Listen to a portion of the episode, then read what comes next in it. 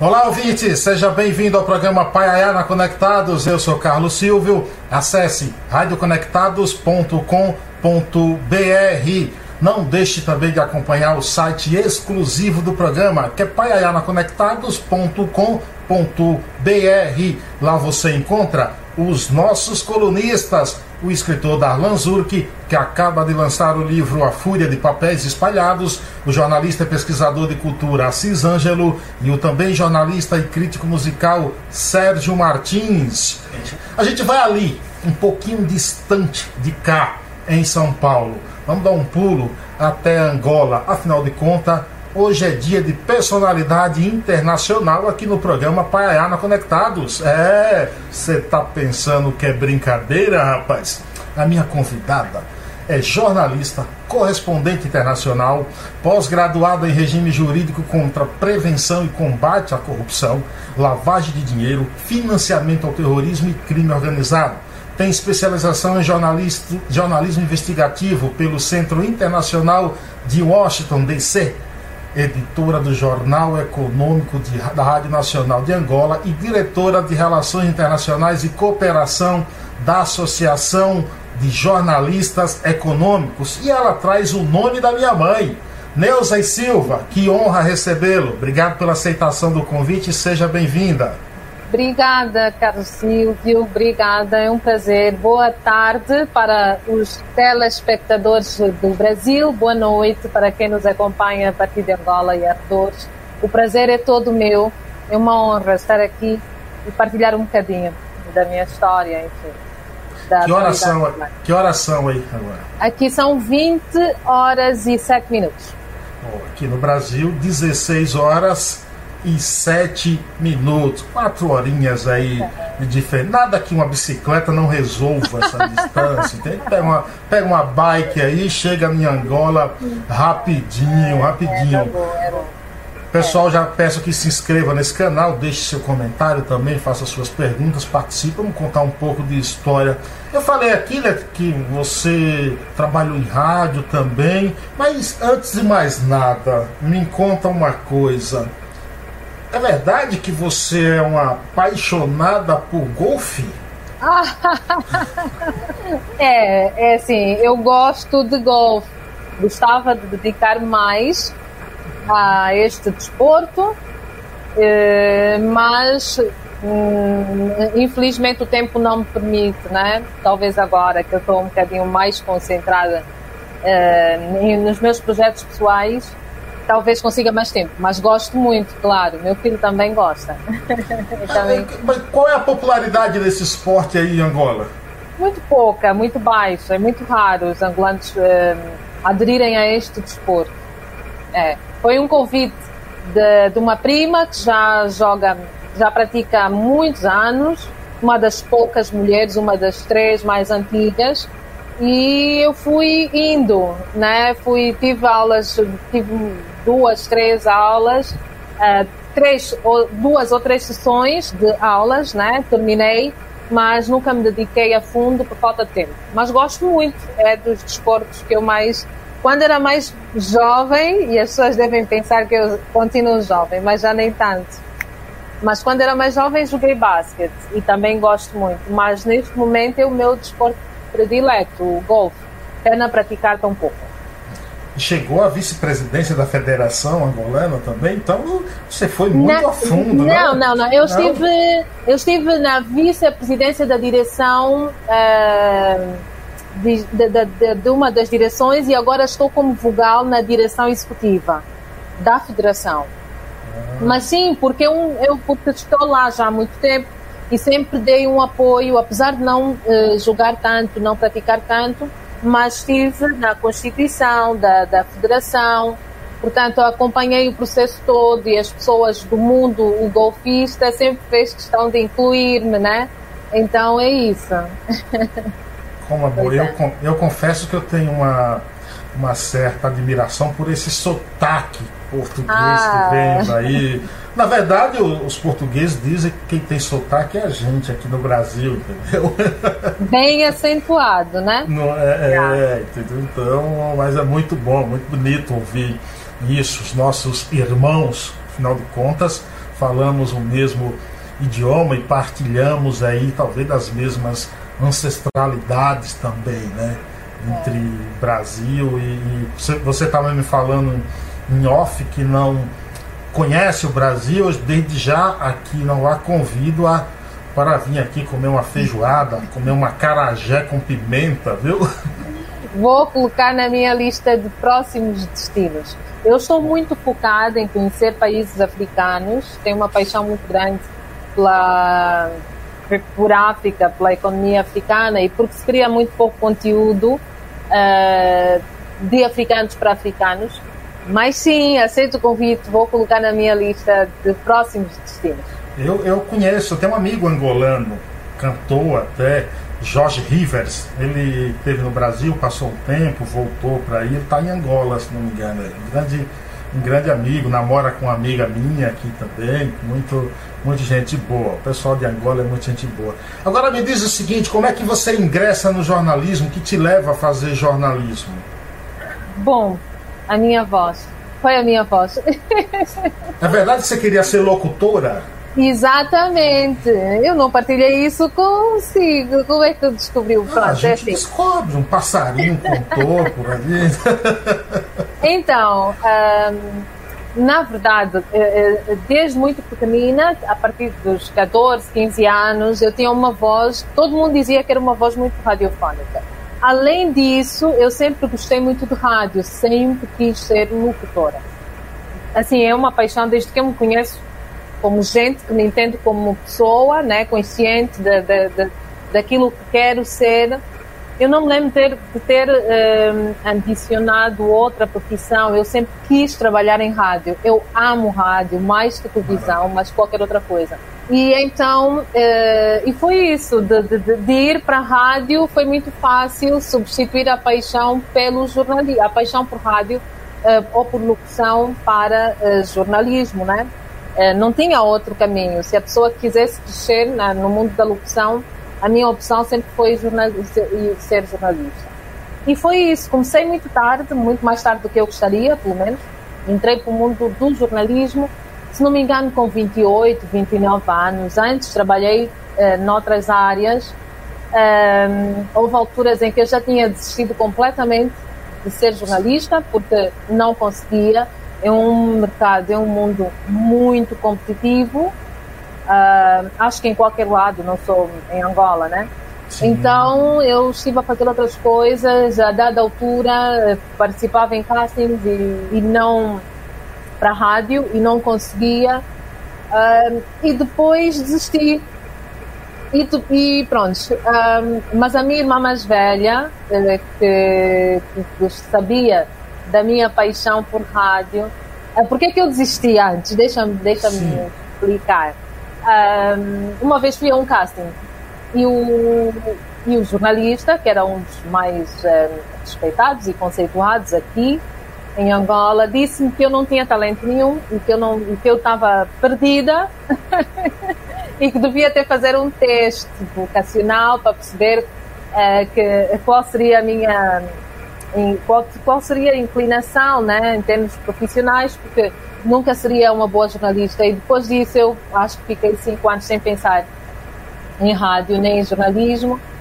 Depois uh, a minha irmã sempre dizia, não, Nils, eu acho que deves sim andar, ir atrás do teu sonho. E quando eu decidi finalmente ir atrás do meu sonho, eu matriculei-me em comunicação social, jornalismo, Uh, nas férias ia para Portugal, fazia cursos intensivos e práticos. Logo, quando eu terminei a licenciatura, já, já, tinha, já estava também na rádio da escola e daí foi assim, foi uma carreira relâmpago que eu já, considero. Você já encontrou com esse jornalista? É, bom, ele continua aqui, no ativo. É, eu já partilhei essa história com muitas pessoas, mas realmente nunca cheguei a falar com ele e nunca cheguei. Eu não sei sequer se ele lembra de mim, né? mas uh, você manda você pega, você pega uma matéria sua manda para ele e assina ó, a jornalista não, não tinha. É, não. Mas é assim brincadeira eu, sim mas é assim. Claramente se calhar ele estava enganado não sei. Mas eu também acho que em determinadas alturas nós não estamos na nossa melhor forma. Se calhar naquele dia não estava. Então, uh, obviamente, para eu chegar onde cheguei, eu tive que formar muito, estudar muito. Uh, a minha voz ajudou muito, né, para ter sucesso em rádio, porque acho que. O que, é que você fazia? Que tipo, que tipo de programação você fazia no rádio? Eu ainda faço rádio. Então eu, eu comecei. Mas no início, mas antes. No início, é. eu, eu, eu um, um, portanto, eu e o meu e o decano da universidade onde eu estudava. Então, ele abriu a rádio da escola, da, da Universidade Independente de Angola, e convidou-me para apoiá-lo no projeto, eu e alguns outros colegas. Como eu já vinha com formação de Portugal, da ETIC, que é a melhor escola profissional de Portugal, uma das três melhores da Europa, e é uma escola que dá formação muito prática. Também fiz o Senjor eh, Rádio, né? especialização em rádio, tratamento de conteúdos, eh, edição de áudio. Então eu estava mais bem preparada.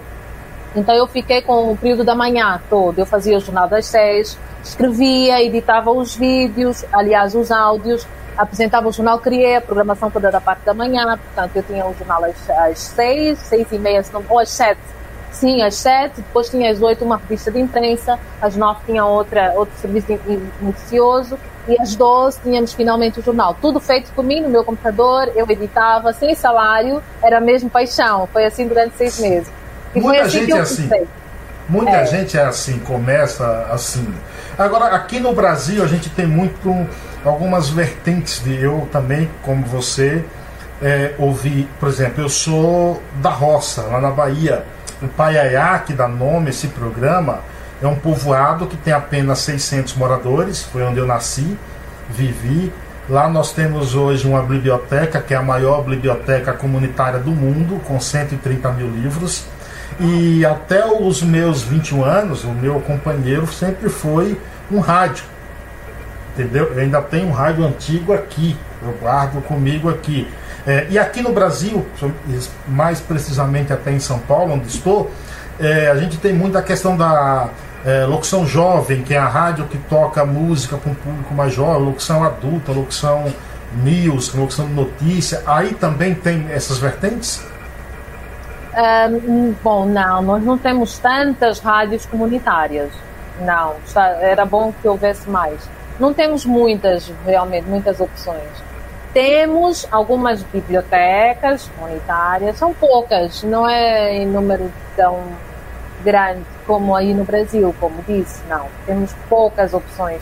Por isso é que o mercado é ainda mais competitivo e depois quase não há práticas, não há, quase não há aulas práticas para os finalistas de jornalismo, comunicação, o curso de comunicação. Então é ainda mais difícil. Uh, portanto, não, não, não temos muitas opções destas rádios comunitárias. Não. Agora, quando você vai estudar jornalismo, dentro do jornalismo, você já sabia o que queria ir? Ó, vou para jornalismo econômico, vou para jornalismo investigativo, político. Você já sabia? Não, não, não, não sabia. Aliás, quando eu depois saí da rádio Unia, da rádio universitária, né, entrei para a Rádio Nacional de Angola. E aí eu fui para a direção de programas. Então fazia era entretenimento.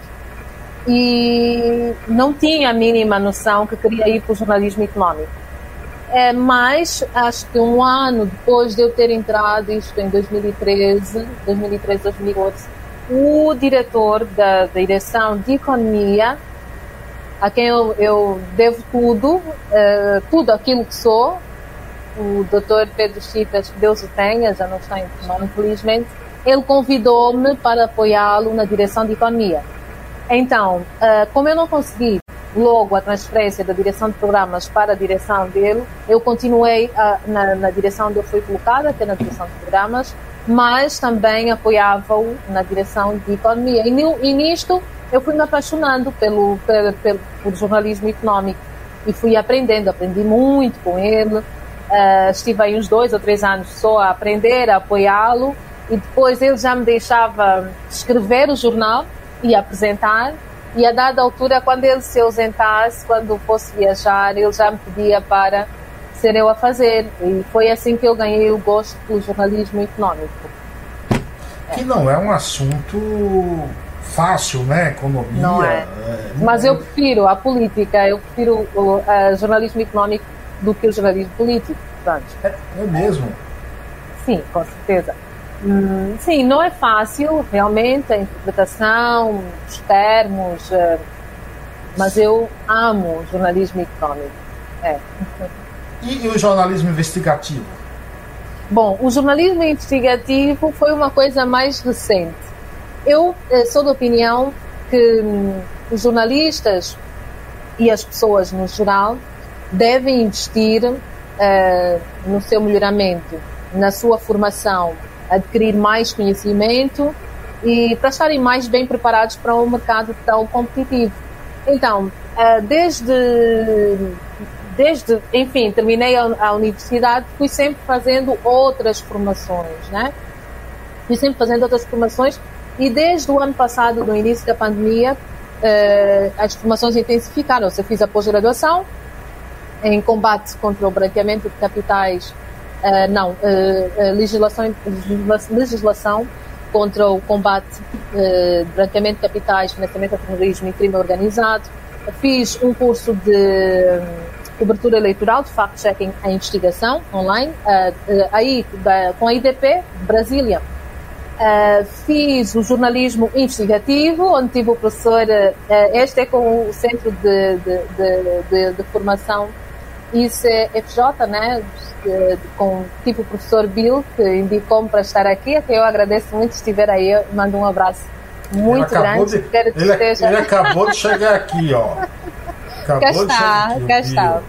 É, diz então, ele, ó, você falou que você falou que, que gosta também de, de basquete, né? Diz é. ele que era jogador de basquete, entendeu? Mas acho eu que ele é melhor jornalista, viu? É, com certeza.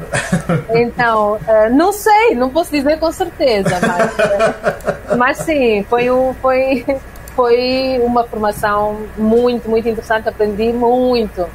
E foi e, e então agora eu estou muito mais apostada no jornalismo investigativo, porque há muito pouco em África, muito, muito poucas pessoas formadas nessa área.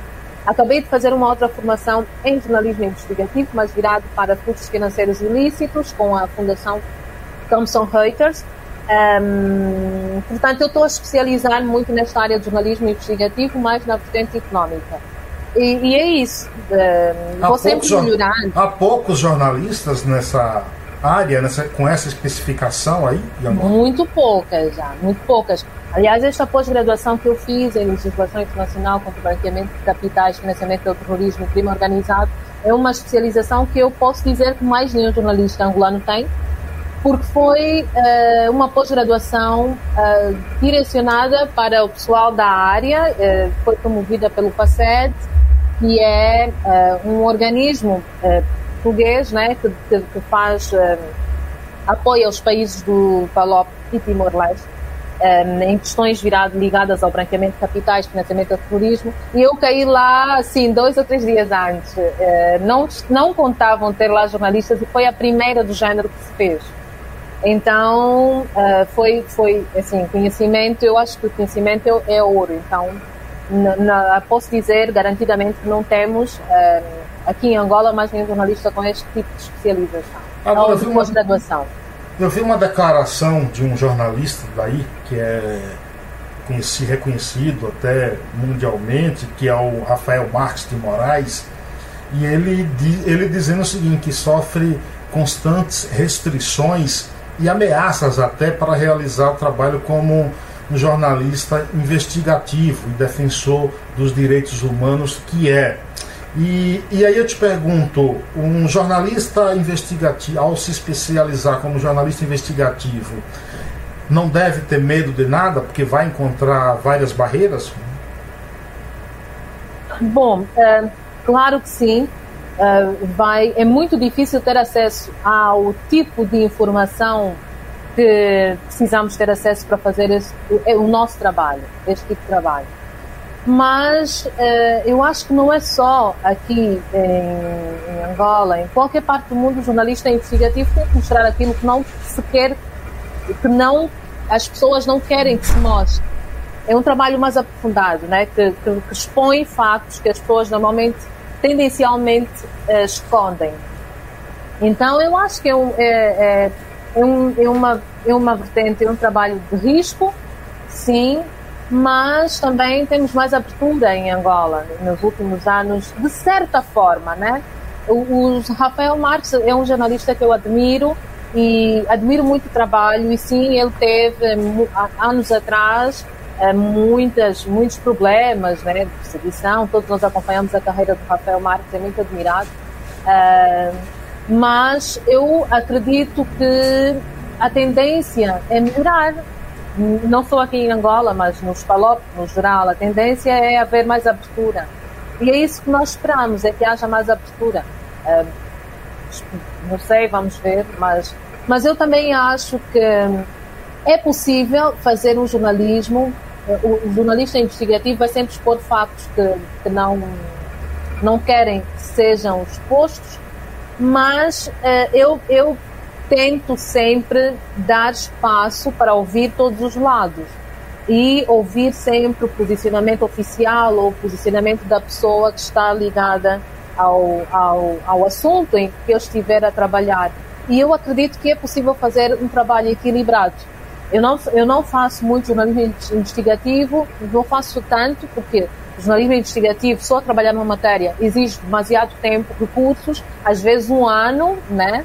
Uh, mas eu já faço trabalhos jornalísticos há muito tempo, há 10 anos. Agora estive por uma cadeia internacional. E nunca tive problemas, eu dou-me bem com todos os uh, partidos políticos. Uh, eu, quando vou tratar de um assunto de política, eu ouço todos os lados e as minhas reportagens são super equilibradas. Nunca ninguém me acusou de rigorosamente nada. Não te acusaram ainda de, de ser tendenciosa, de levar para não, não, não, não, não, não, não. Porque aqui, quando... no Brasil, aqui no Brasil isso ocorre muito, né? E o jornalismo em geral aqui vem sofrendo muita, muita pressão. É, qual é o momento do jornalismo de Angola? Ele sofre algum tipo de pressão de governo ou de algum setor privado, por exemplo? Olha, é assim, eh, eu, eh, quando me colocam esta questão, e colocam muito, eh, eu digo, os órgãos de comunicação, no geral, eles estão ligados, têm, têm a sua linha editorial que normalmente está ligada a, a, ao, aos grupos a que pertencem. E é assim em Angola, é assim em todo o mundo. Portanto, a, a linha editorial dos órgãos de comunicação vai sempre de acordo com quem, com o grupo a que servem, não é? É, é, é assim no Brasil, né? De, com certeza é assim com a CNN, com a Rede Record, com a Globo e é assim também aqui. O que nós precisamos aqui em Angola, se calhar, é ter mais diversidade na, no, na, de, de órgãos de comunicação, ter grupos diferentes para não termos apenas uma linha editorial uh, definida. Então, se calhar, precisamos de, de uma pluralidade de ângulos e quando eu digo em Angola, uh, pronto, estou a falar também não só em Angola, como em África no geral, porque eu acho que os jornalistas africanos não criam conteúdos, nós nos limitamos a repassar conteúdos que, que colhemos de grandes cadeias que estão implantadas aqui em África. Não há nenhuma cadeia uh, africana com peso suficiente para criar uh, uma narrativa eh, pelos, feita pelos jornalistas africanos. É assim em Angola, em Santo Tomé, em Moçambique. Então eu acho que o que nós precisamos, o que os jornalistas de Angola precisam, eh, de outros países, é de apostarem no seu conhecimento, formarem-se e criarem uma maior. É preciso que haja uma pluralidade de órgãos de, e, e, nós precisamos uh, olhar, enfim, trabalhar mais na diversidade de, de ângulos, ter mais órgãos independentes. É isso que nós precisamos. Agora, Porque... você, quando você fala em, em, jornalista, precisa acreditar em sua formação, é, mas é um erro também aquele jornalista que se forma e eles, de certa forma, se acomoda, acha que aquilo ali é tá bom. O teu caso me parece até ser um tanto quanto diferente, que você foi para estudar jornalismo econômico, investigativo, político. É, é um erro quando o jornalista apenas se forma e ali para ele tá bom? Eu acho que é um, é um erro traço, é dos maiores erros que uma pessoa pode cometer eh, durante a sua carreira. E não é só para o jornalista, é para outras pessoas de, de outras áreas de atuação. Nós, é assim, o, o que eu vejo uh, é que as pessoas habituaram-se. E eu vou dar um exemplo. Entendo que eu estive a dar uma palestra no, no, aos finalistas de, de, de, de uma turma de comunicação social e, e, o que eles reclamavam é que. Eh, deixa eu dar um alô aqui para o meu amigo Oripota, a partir de Moçambique. Bem-vindo, Oripota, obrigada. Ah, Moçambique. Eu, eu entrevistei é, já. Ele é jornalista também, oh, Oripota. Pô, já até convido aqui ao vivo para a gente bater um papo também. Eu já entrevistei já um, um jornalista moçambicano. É. Foi ano passado, o Assênio, Anísio, entendeu? Então, ok. convido aqui. Continue, por favor. Pode estar convidado. Então, uh, então eu, eu, eles reclamavam.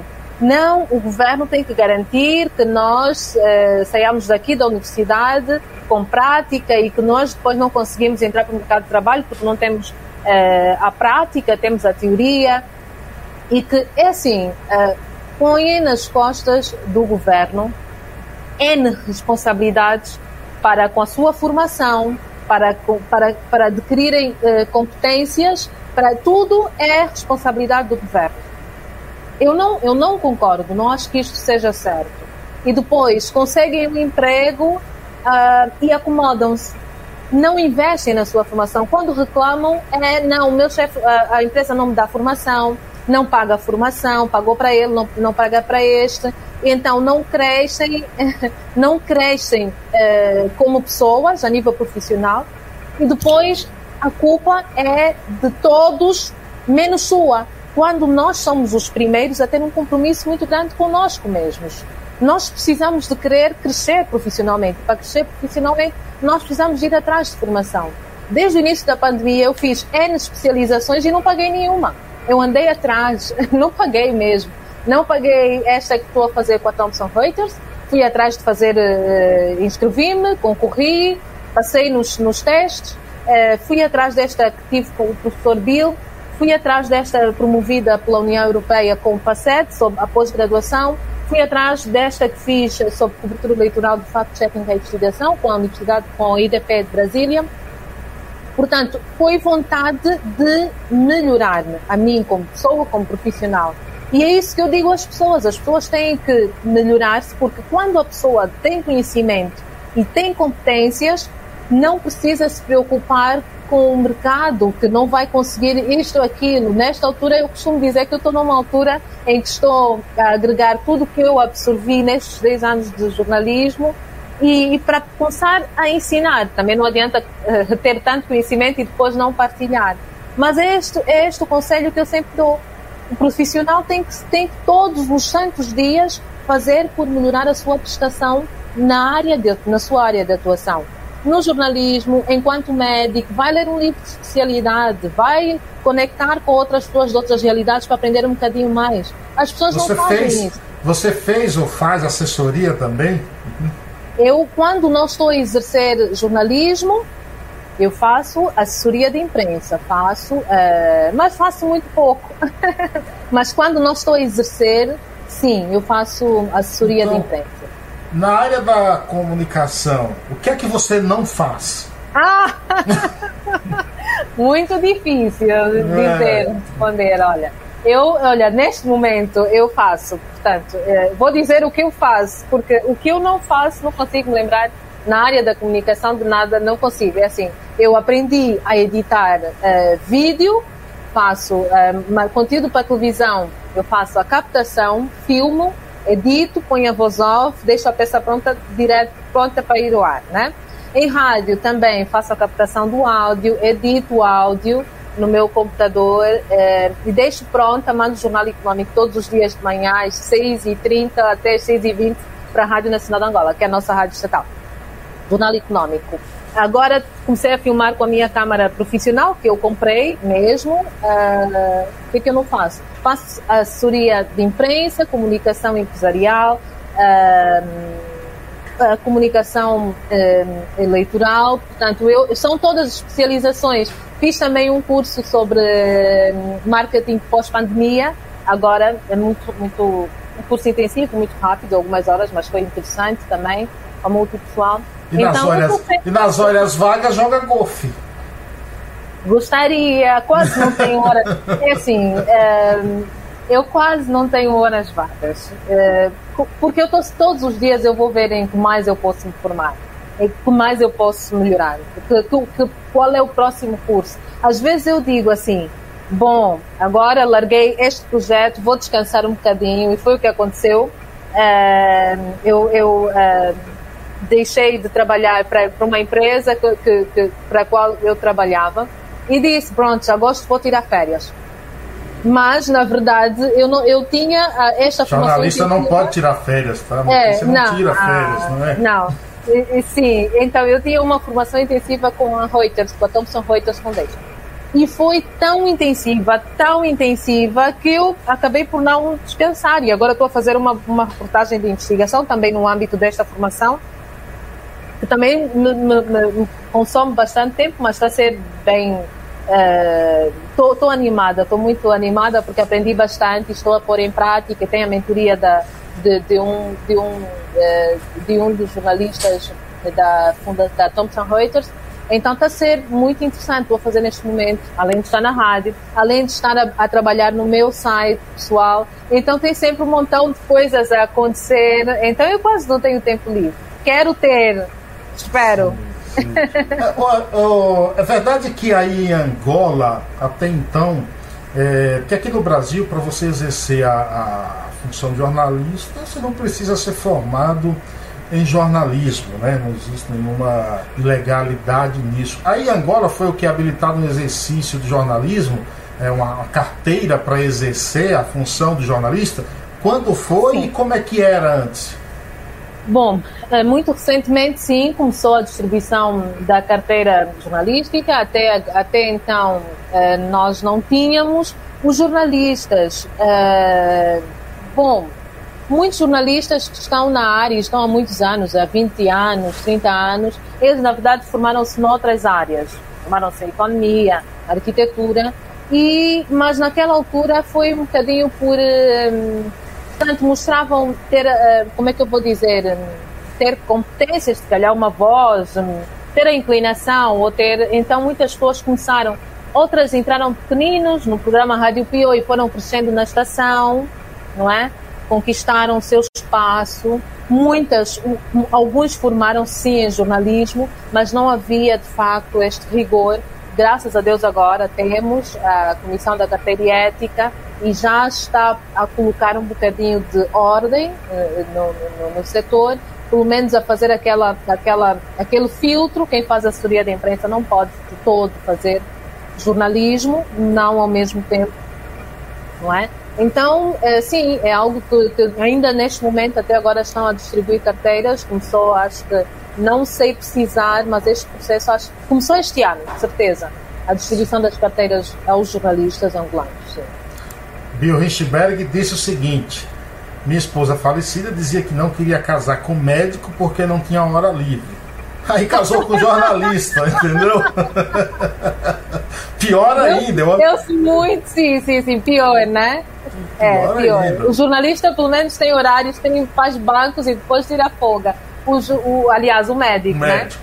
O médico. Agora, o jornalista não para, mesmo. Assim, incrível. Olha, houve dias que eu passava a noite toda no escritório a editar uma peça.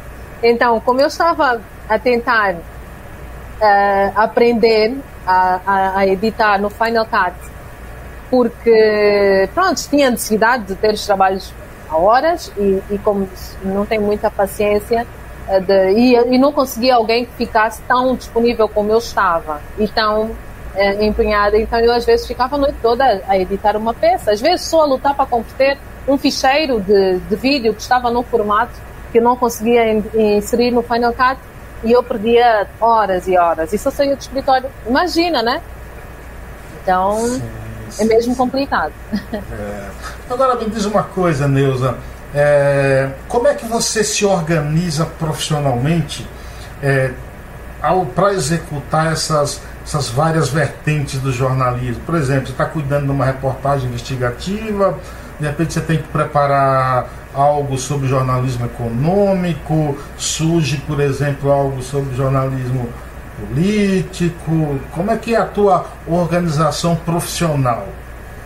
Bom, Uh, neste momento eu estou uh, tem um jornal econômico e tem o rádio e tem o rádio ainda. sim a rádio nacional de Angola. Onde eu uh, sim. Eu eu, eu acordo às quatro e meia cinco horas da manhã todos os santos dias. Segunda sexta-feira não de segunda a quinta porque depois sábado não tem o jornal então na sexta não preciso acordar não sexta ainda sim. De segunda a sexta porque eu envio no mesmo dia então eu escrevo na hora, porque as matérias quero que sejam as mais atuais possíveis. Então eu escrevo o jornal econômico, eh, gravo, às vezes edito e mando pronto para a rádio. Depois eu tenho dia para trabalhar né, nestas matérias de jornalismo investigativo, né? Uh, ou para fazer uma outra formação. Uh, também estou a trabalhar no meu site, criar, portanto, o meu site vai ter uma vertente um, acadêmica. Também. Depois fale, depois fale quando Sim, é vai estrear. Exato. E claro, claro, se calhar eu, eu, eu volto aqui para falar um bocadinho mais dele. Mas sim, então eu sempre consigo organizar o meu dia para fazer, uh, para fazer uh, de tudo um bocadinho. Ah, como eu consegui desenvolver alguma autonomia no tratamento dos conteúdos que eu recolho, então eu consigo fazer a partir de qualquer lado. Não preciso estar na rádio para fazer o jornal económico uh, para fazer também as entrevistas. Agora com a pandemia nós tivemos acesso a vários recursos online para fazer entrevistas, e-mails. Então uh, é rentabilizar o dia. Onde eu estiver eu posso despachar assuntos. E que hora, e que, e que, hora que teus filhos te cobram tempo? Ah, agora, agora até estou mais, mais relaxada. Uh, os meus começaram a estudar esta semana, que terminou. E eu é como se fosse uma novidade. Nunca dediquei tanto tempo à escola deles. Hoje estive numa reunião de encarregados e tenho estado mais em casa, tenho estado a trabalhar mais em casa, mas isto porque eu deixei uma coisa que, que a, a, a qual eu dedicava muito tempo e estou mais relaxada desde, desde o dia 1 de agosto até aqui fiz a formação para Thompson Reuters. Foi uma coisa bem, bem, bem uh, bem puxada, porque nós começávamos às 11, terminávamos lá para as 16 e depois tínhamos um montão de tarefas, uh, né? mas agora estou um bocadinho mais relaxada. Acho que é aquele período de transição entre projetos, não é? Estou agora a pesar o que abraçar e estou a trabalhar na minha, no meu site, na minha, no meu desenvolvimento, na minha, na minha carreira pessoal e ver o que e, e, pesar o que o que pegar e o que não pegar. Então estou um bocadinho mais mais folgada, consigo me organizar. Mas tem... isso é raro. Sim, é raro ter esse tempo todo. Aqui a gente tem discutido muito a questão das fake news e, e as redes sociais.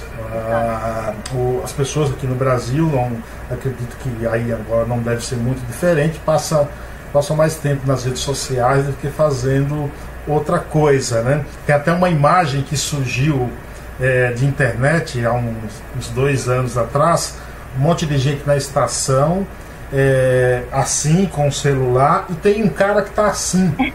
Aí os caras colocaram uma legenda aquele cara tá muito estranho, entendeu?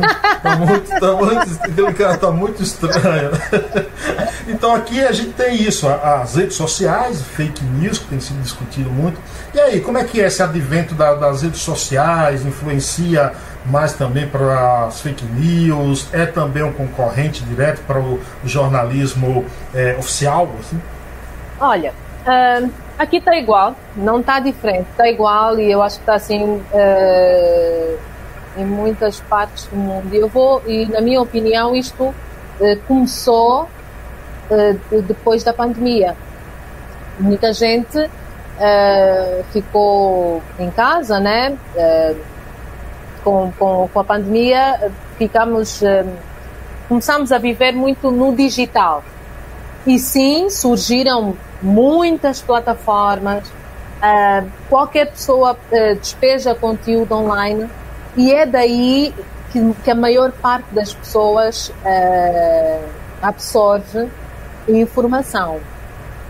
E eu acho que isto é um perigo muito grande, né? Eu acho que, além de ser um perigo muito grande, é um desafio para as plataformas tradicionais, para os órgãos tradicionais, porque muitas pessoas estão a consumir através do digital. Tanto é que marcas de comunicação que não exploravam o digital migraram também para o digital, porque Sim. é aí onde tá, todo mundo está.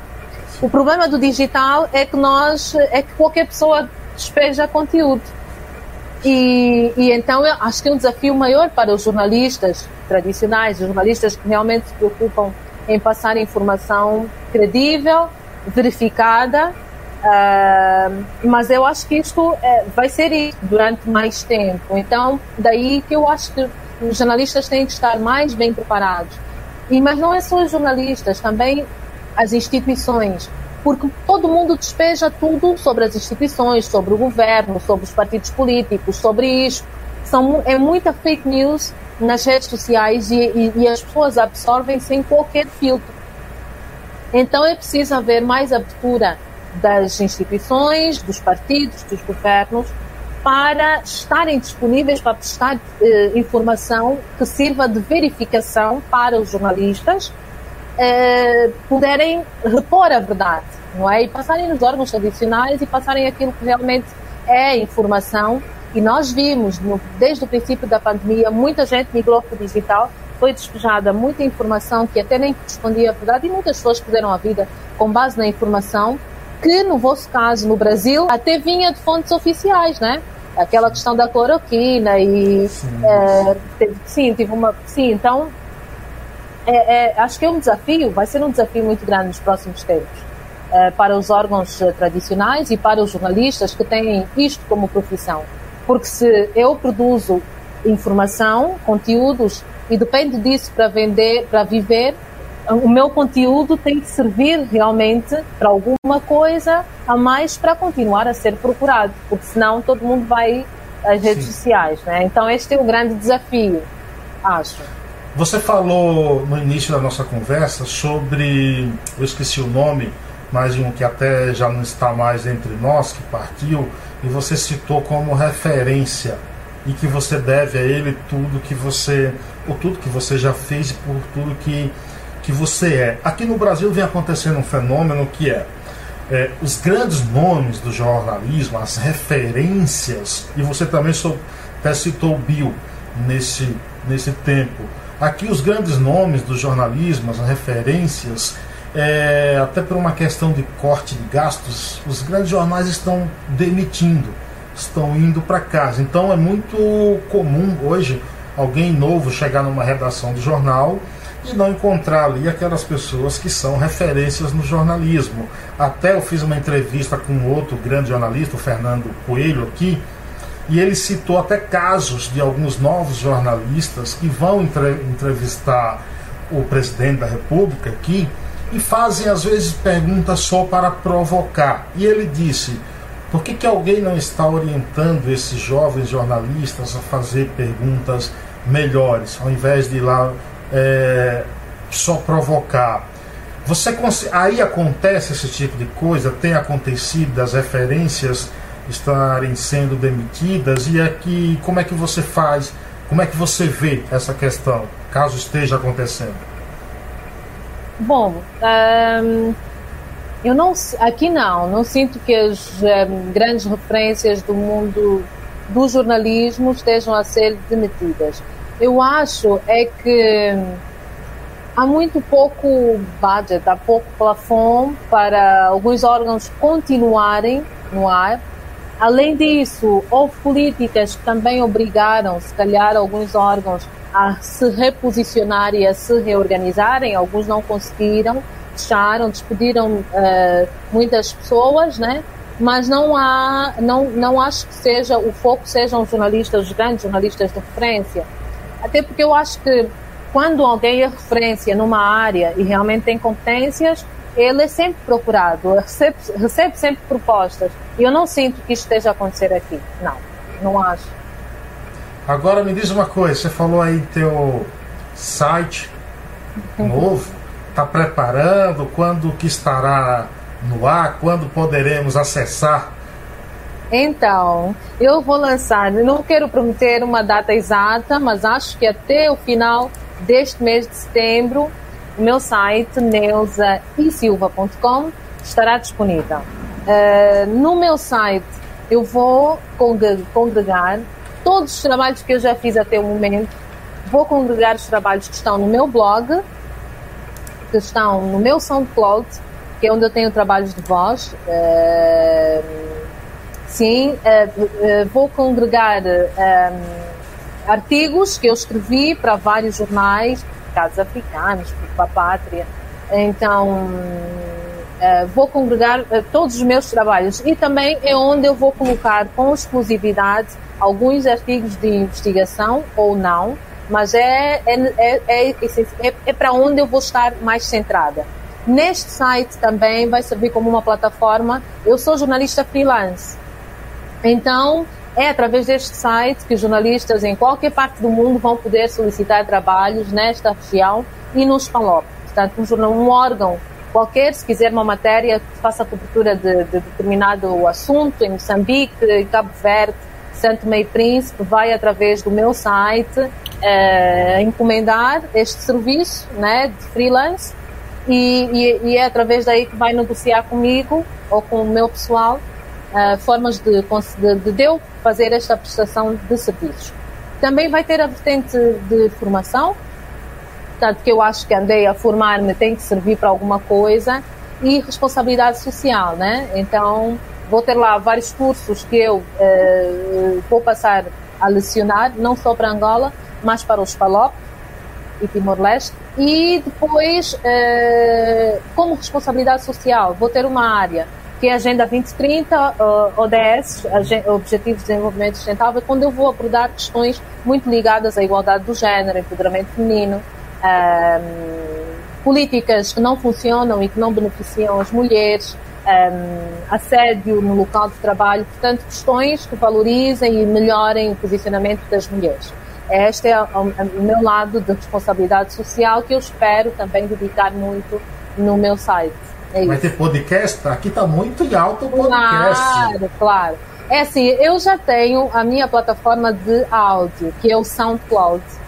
Neuza Silva, podem ir lá depois pesquisar. Já tem a minha plataforma de voz e esta plataforma vai migrar para o meu site.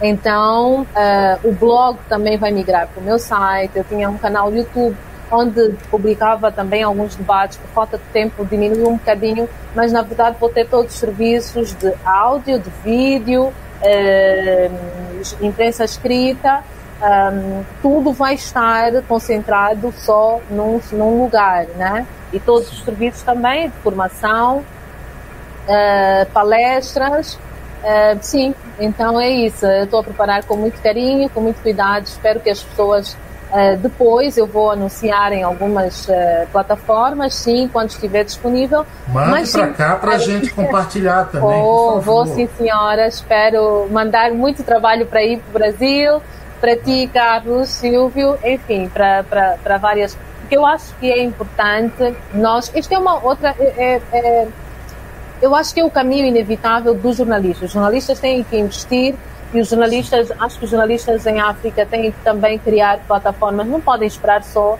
eh, serem, serem empregos em, em, em, órgãos que já existem. Nós podemos criar as nossas próprias plataformas e podemos fazer mais, mudar claro, a narrativa. Claro. Então é isto, eu espero sinceramente impactar pela positiva, principalmente eh, no que diz respeito ao empoderamento feminino, não é? A mulher sofre algum tipo de machismo, diria, dentro do jornalismo aí, ou já está meio que igual? Bom, eu acho que nós podíamos ter mais mulheres à frente dos órgãos de comunicação. Não me lembro de ter havido uma PCA, uma presidente do conselho de administração de algum órgão público ou privado. Não me lembro. Acho que não temos. Posso estar enganada, mas é, acho que não temos. Então eu acho que sim, as mulheres, mesmo por causa disso, uh, elas devem investir mais na sua formação, devem investir mais em conquistar um espaço maior de atuação, né? Porque infelizmente uh, a, a, mulher fica sempre em desvantagem no que se refere ao crescimento profissional dentro das instituições. Tem que lutar sempre mais. Uh, e é assim, não é assim só em Angola, é assim em todo lado. A mulher tem sempre que, que dar mais de si. E eu acho que nós temos que, que, que ir atrás, conquistar este espaço pela meritocracia e não apenas pelos, uh, pelos índices né, que, devemos ocupar. Neuza Silva, que honra recebê-la aqui, viu? Muito, muito obrigado mesmo. Sinto-me honrado em trocar esses minutos aí de ideia com alguém de outro continente, de outra nacionalidade, mas irmãos, eu agradeço ao mestre que adora uma pimenta com a carajé, Bill Richberg aí. Obrigado, viu, Neuza? Eu é que agradeço, Carlos Silvio, por este convite Espero voltar com oh, outras alturas e agradeço também ao Bill por me ter indicado para esta conversa. Muito agradável, passou muito rápido, ainda agora passou uma hora. Mas eu estou muito feliz de ter participado e ter partilhado um bocadinho de mim, de nós daqui, do nosso calor. Muito obrigado, viu? Obrigado, pessoal, a todos aí. Se inscrevam nesse canal. Obrigado ao Bill. Neuza e Silva, direto de Angola. Tchau, tchau, gente. Até uma próxima. Valeu. Mais podcasts como este você encontra no site da Rádio Conectados, radioconectados.com.br ou no seu aplicativo de podcast favorito.